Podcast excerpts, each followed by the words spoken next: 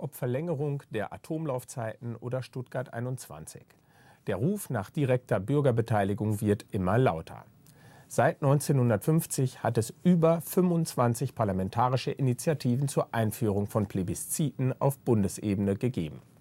Doch woher kommt der stetig wiederkehrende Ruf nach einer direkten Demokratie?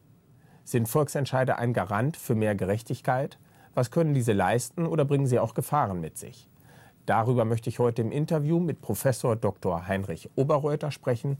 Er ist unter anderem Direktor der Akademie für politische Bildung sowie im Vorsitz der Deutschen Vereinigung für Parlamentsfragen. Herzlich willkommen, Herr Oberreuter. Danke. Woran liegt es, dass momentan das Thema Plebiszit auf Bundesebene so häufig thematisiert wird? Die Konjunktur hält ja seit langem an, aber äh, natürlich stehen einige Großentscheide an. Stuttgart 21 hat äh, die Diskussion erheblich dynamisiert, obwohl es da eigentlich so sehr um das Plebiszit gar nicht geht. Das ist nur also in einem sehr späten Stadium als Ausweg einer verfahrenen Diskussionssituation angeboten worden. Ähm, in Wahrheit äh, ist in Stuttgart vieles gelaufen, schon auf parlamentarisch-institutioneller Ebene, auf gerichtlicher Ebene. Und äh, dagegen Volksentscheide ins Feld zu führen, ist rechtlich und auch demokratietheoretisch ziemlich problematisch. Aber wir haben diese Diskussion seit gut zwei Jahrzehnten sehr dynamisiert im politischen System. Und wir haben ja auch seit der Wiedervereinigung zusätzliche äh, Instrumente äh, erhalten, weil die neuen Bundesländer von vornherein auf äh, plebiszitäre Verfahren mitgesetzt haben. In allen Bundesländern haben wir die Verfahren mittlerweile und in den Kommunen haben wir sie weitgehend auch. Warum sind denn Volksbegehren oder Volksentscheide auf oder in den Landesverfassungen festgehalten, nicht aber auf Bundesebene? Woran liegt das? Das liegt an der historischen Ausgangssituation. Man muss sich schlicht äh, in die Zeitgeschichte zurückversetzen, in die Jahre der Verfassungsgebung zwischen 46 und 50, also 1946 und 1950. Ähm, dort äh, war die große Frage eigentlich, äh, wo sitzt die staatliche Gewalt? Und sie saß zunächst bei den Ländern.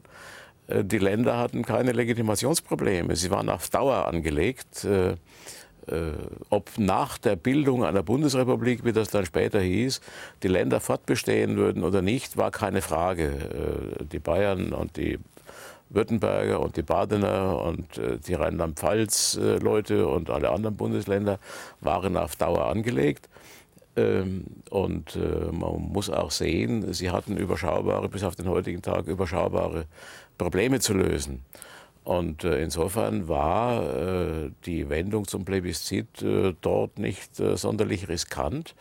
Äh, wenn ich an die bayerische Verfassung denke, dann hat äh, der erste Ministerpräsident Wilhelm Högner sein Exil in der Schweiz verbracht und hat von dort her eidgenössische Erfahrungen mit in das neue Verfassungssystem transportiert. In Hessen war es Willy Heiland, ein äh, von der Volkslegitimationskraft sehr überzeugter Sozialdemokrat.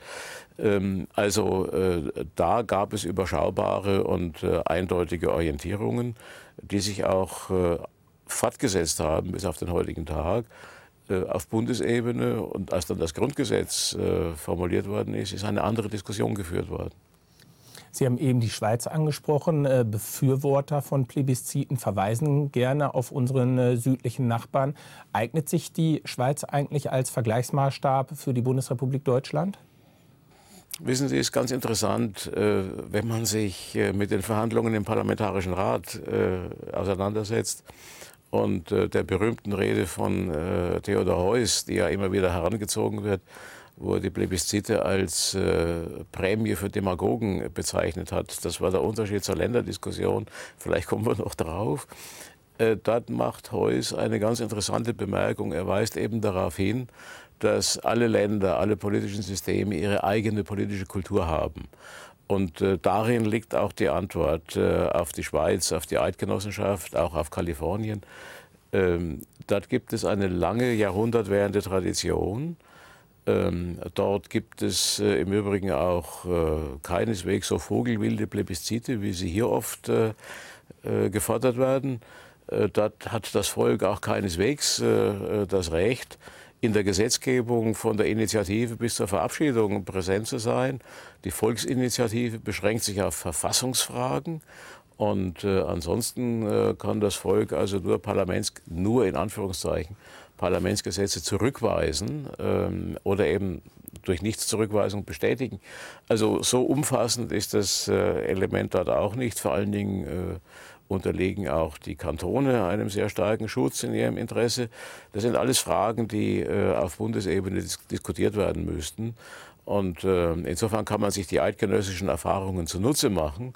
Man kann sie aber nicht nahtlos äh, übertragen auf das, was in Deutschland ist oder sein würde, wenn wir es hätten. Als Gründe für die parlamentarische Demokratie in Deutschland werden ja auch häufig die Erfahrungen, äh, Sie haben es gerade schon angesprochen, in der Weimarer Republik oder im Dritten Reich äh, angeführt. Worin liegen Ihrer Meinung nach genau die Risiken einer direkten Demokratie, äh, deren Charakteristikum ja auch ein Volksentscheid ist? Ja, äh, die Weimarer Erfahrungen waren zeitgeschichtlich und auch die des Nazireiches äh, eines von wesentlichen Argumenten. Ähm, äh, ein ganz anderes Wesentliches war natürlich auch die Frage, kann man ein Staatsgebilde wie die Bundesrepublik, das unter Vorbehalt stand und von dem alle Leute meinten, äh, es müsste sehr schnell durch ein wiedervereinigtes Deutschland äh, abgelöst werden, kann man das auf solche äh, plebiszitär legitimatorischen äh, Elemente gründen. Das war ein sehr ausschlaggebender Grund, der kaum erwähnt wird in der aktuellen Diskussion. Was Weimar betrifft, äh, gilt das Gegenargument, das sehr populär geworden ist mittlerweile in der wissenschaftlichen Diskussion auch. So viele Volksentscheide äh, und Volksbegehren und schon gleich gar keine erfolgreichen habe es nicht gegeben. Insofern sei äh, dies kein Argument und der Untergang von Weimar damit nicht verbunden. Ähm, wenn man es so betrachtet, ist das richtig. Äh, wenn man allerdings äh, die Mobilisierungs- und Abstimmungskämpfe äh, betrachtet, die in Weimar stattgefunden haben und die sich bis auf geradezu blutige Straßenkämpfe und vor allen Dingen also auch auf die Verschärfung der Auseinandersetzung zwischen rechts und linksextrem. Und die meisten Begehren sind von den Nazis und von den Kommunisten initiiert gewesen damals. Wenn man sich diese radikalisierende äh, Wirkung äh, der Plebiszite anschaut, dann ist Weimar durchaus ein Argument. Eben ein Argument, das hat Rationalitätsgewinne, sind nicht unbedingt äh, mit diesem Instrument verbunden, sondern im Grunde auch eine große propagandistische Manipulationskraft. Das käme heute weniger von den Extremen, aber es käme durchaus in der Fernsehdemokratie, denke ich, und Stimmungsdemokratie äh, käme es sicher eher von den Medien als äh, von den äh, politischen Gruppierungen.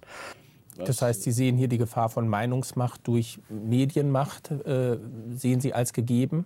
Und Interessenmacht. Also das Argument, äh, dass Volksbegehren und Volksentscheid äh, sozusagen Instrumente eines unbeeinflussten, geradezu unschuldigen, äh, aus sich selbst heraus wirkenden Volkes wären, dieses Argument ist an Absurdität eigentlich nicht zu überbieten, denn sie brauchen eine große Organisationskraft, sie brauchen Finanzkraft, sie brauchen im Übrigen auch, auch eine repräsentative Struktur, denn irgendjemand muss die Frage stellen, irgendjemand muss es organisieren. Und ähm, äh, sie haben dann eigentlich von Grund auf immer eine polemische Wendung gegen die repräsentativen Strukturen, äh, die sonst normalerweise unsere Willensbildung vorantreiben. Also Parlamentarismus, Landtage, Gemeinderäte, äh, wenn man so will. Äh, dieser Konflikt ist äh, nicht vermeidbar, aber dieser Konflikt alleine ist kein Gegenargument. Äh, man müsste, das wäre auch von Verfassungswegen so geboten, äh, man müsste Regelungen finden, äh, in denen die Ewigkeitsgarantien des Artikel 79 Grundgesetz, ähm, die also an den, an, am repräsentativen Parlamentarismus nicht rütteln lassen, auch nicht an der Mitbestimmung der Länder in der Gesetzgebung, man müsste Regelungen finden, die diese ehernen Grundsätze nicht tangieren. Und damit würde man dieses Instrument natürlich auch zähmen das im Rahmen des Grundgesetzes angesiedelt wäre, was aber keineswegs äh, polemische öffentliche äh, Abstimmungskämpfe äh, dann ver verhindern würde. Das kennen wir ja auch äh, auf Landesebene.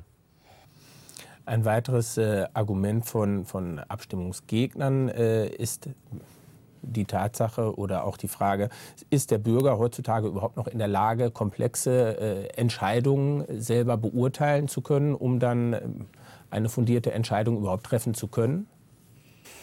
Selbst die Abgeordneten sind überfordert äh, über weite Strecken und äh, man könnte auch sagen, ähm, man kann nicht unbedingt unterstellen, dass jeder Abgeordnete informiert oder gemeinwohlwillig ist. Auch da gehen die Interessen äh, durcheinander.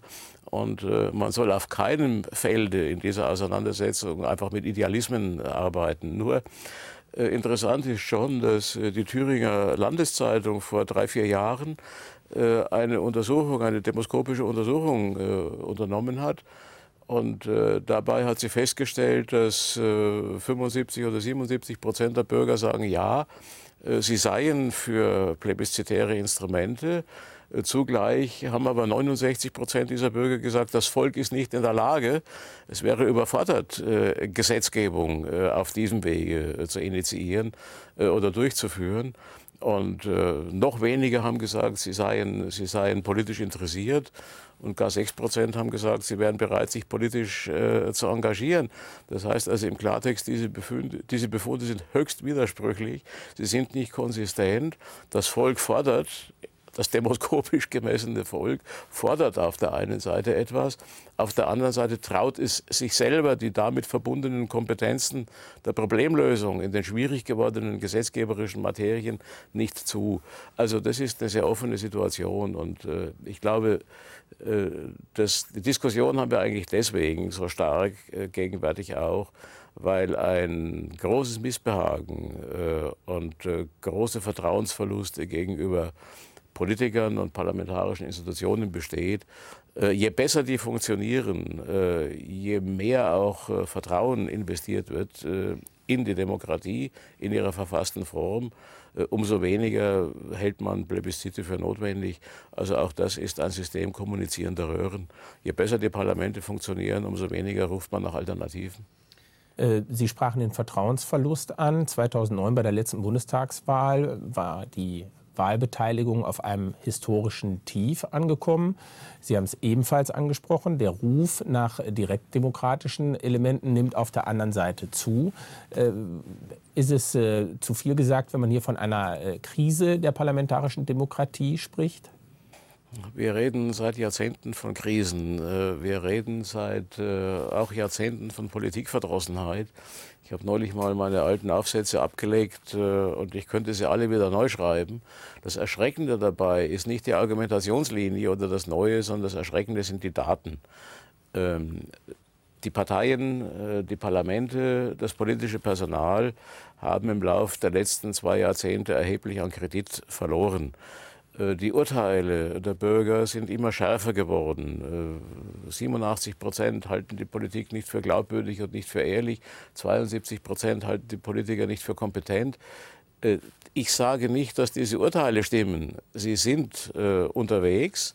Und in der Demokratie ist es, glaube ich, nicht so wesentlich, dass die Urteile wirklich stimmig und kompetent sind, sondern das Schlimme ist, die Urteile sind da. Und damit muss man sich auseinandersetzen und man muss überzeugend wirken, um diese Urteile zu entkräften. Und da sind äh, die Institutionen und auch das politische Personal aufgerufen, Kompetenz und äh, Überzeugungskraft äh, zu entwickeln und Probleme zu lösen, äh, statt so zu tun, als ob äh, das Parlament ist äh, die Bühne, auf der man Probleme löst. Talkshows sind die Bühne, auf denen man nur darüber redet. Und ähm, Rainer Batzl und Helmut Schmidt haben vor fünf Jahren schon einen gemeinsamen Aufsatz geschrieben und gesagt, äh, es sollten doch äh, alle Abgeordnete sich äh, aus den Talkshows zurückziehen. Das wäre was für Wichtigtuer. Im Parlament gäbe es Wichtiges zu tun.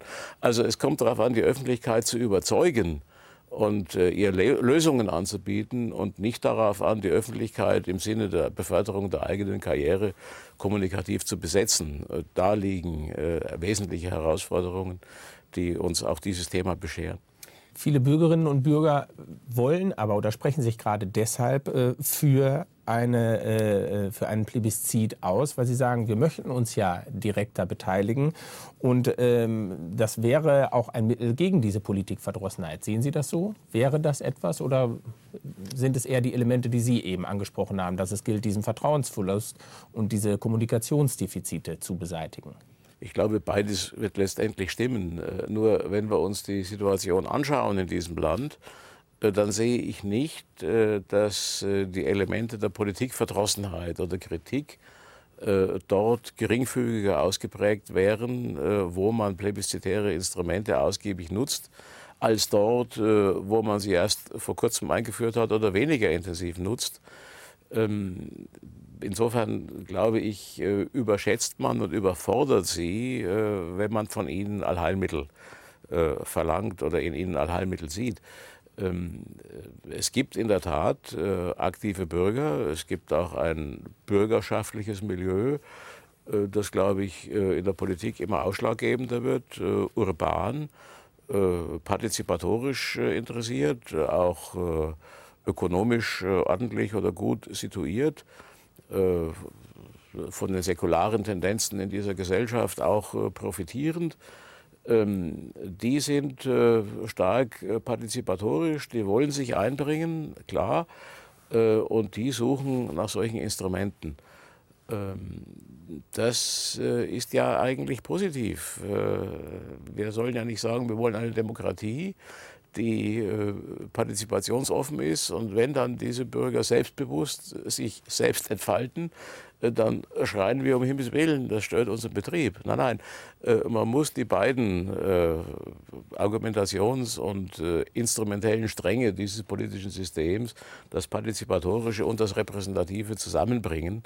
Und man muss diesen Bürgern, die ähm, vielleicht auch im Wesentlichen sich selbst verwirklichen und ihre Interessen verwirklichen wollen, vielleicht darauf aufmerksam machen, dass äh, die Mitwirkung in gemeinschaftlichen Initiativen, Organisationen, horribile dictu sogar in Parteien äh, vielleicht deswegen gar nicht so schlecht ist, weil man die eigenen Interessen und die eigenen Argumente mal prüfen muss an den Interessen anderer. Denn äh, eine offene Gesellschaft beruht darauf, dass alle Interessen und Meinungen legitim sind und nicht nur meine eigenen. Äh, das ist oft äh, relativ schwer zu begreifen.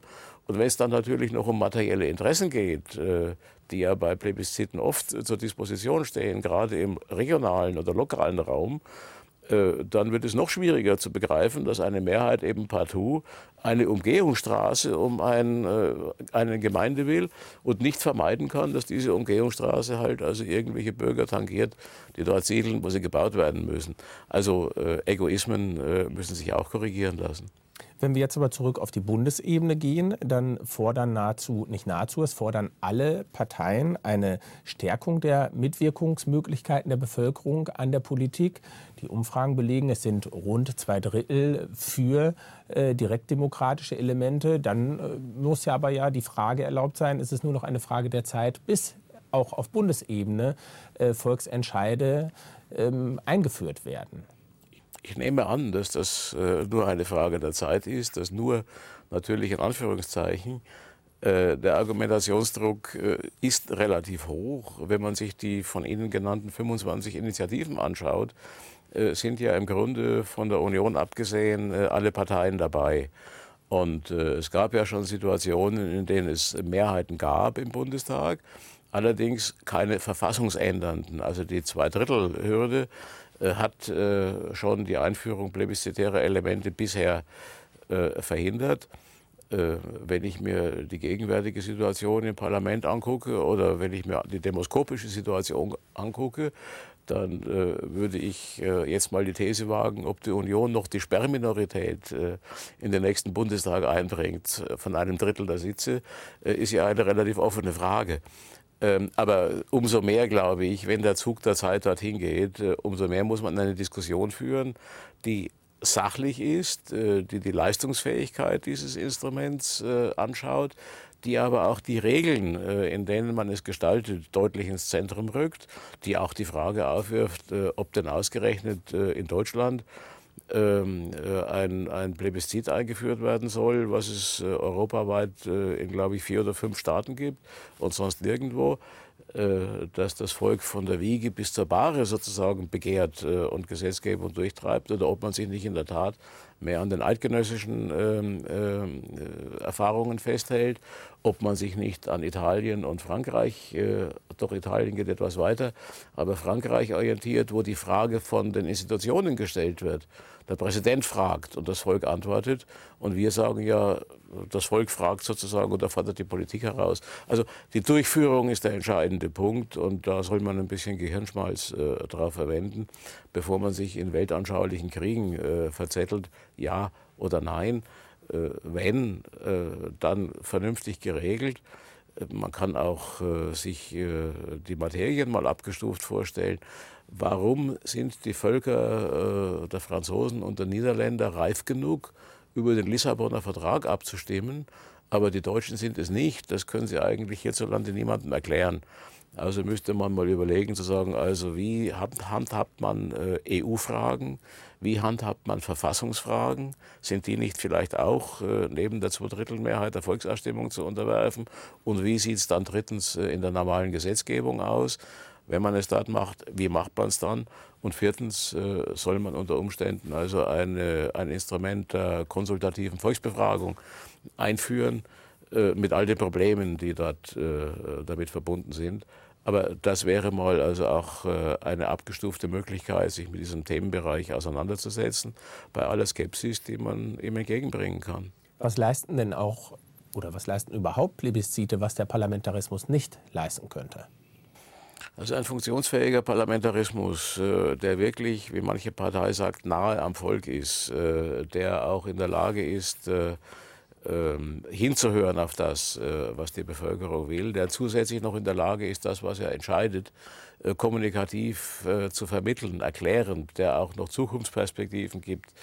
Also der schlicht und einfach eine andere Kommunikation zu leisten in der Lage ist, als die relativ erbärmliche, die wir gegenwärtig erleben, wo nichts erklärt wird oder so gut wie nichts erklärt wird, wo drängende Zukunftsfragen ähm, nicht von der Politik erklärt werden. Äh, würde eigentlich genauso viel leisten können oder sogar noch mehr, weil er eigentlich kompetenter sein müsste, äh, als Plebiszite es können. Plebiszite geben aber den Bürgern das Gefühl, äh, wenigstens in punktuellen Fragen unmittelbar zu entscheiden über dieses Schicksal dieses Themas und implizit auch über ihr Schicksal auf einem bestimmten Lebensgebiet. Äh, aber eine abschließende Erklärung äh, bringt auch ein Plebiszit nicht. Es kann auch nicht abschließend befrieden. Äh, denn es ist ein Irrtum zu glauben, dass Plebiszite grundsätzlich in ihren Ergebnissen mehr Zustimmung hätten. Das ist wie im Parlament. Die einen gewinnen die Abstimmung, die anderen verlieren sie. Und die Verlierer müssen sich auch bei plebiszitären Verfahren damit vertraut machen, dass sie Verlierer sind und dass auch ein Plebiszit ein Herrschaftsinstrument ist, dem sie sich unterwerfen müssen. Also es ist zusammenfassend gesagt ein Trugschuss zu glauben, dass ein Plebiszit mehr Gerechtigkeit, mehr Demokratie äh, mit sich bringt und äh, somit ein Allheilmittel für die jetzige Situation wäre. Plebiszit bringt punktuell mehr Beteiligung, aber äh, es bringt nicht mehr Wahrheit, äh, es bringt nicht mehr Gerechtigkeit. Äh, es ist wie in der Politik. Es wird nur das festgestellt, was gilt. Und äh, wir können nur hoffen, dass das, was festgestellt wird, in welchem Verfahren auch immer, halbwegs vernünftig ist, halbwegs richtig ist äh, und vielleicht auch halbwegs gerecht. Aber Fragen bleiben immer offen, äh, egal äh, in welcher Weise sie entschieden werden, ob parlamentarisch oder plebiszitär. Herr Oberreuter, ich bedanke mich für das Gespräch. Bitte schön. Das war unsere Sendung im Interview. Ich bedanke mich fürs Zuschauen und auf